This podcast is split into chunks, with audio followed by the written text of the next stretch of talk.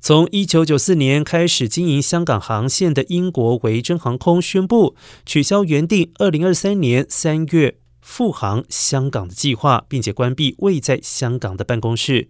而最近接二连三传出跨国国际机构将业务撤出香港的消息，而维珍航空现在也宣布撤出之后，引起了广泛的讨论。不少人认为政府的防疫政策过紧，影响营商的环境，使外资意兴阑珊。而这一次的撤出事件，除了市场需求外，更有可能与维珍航空在后疫情的策略部署有关。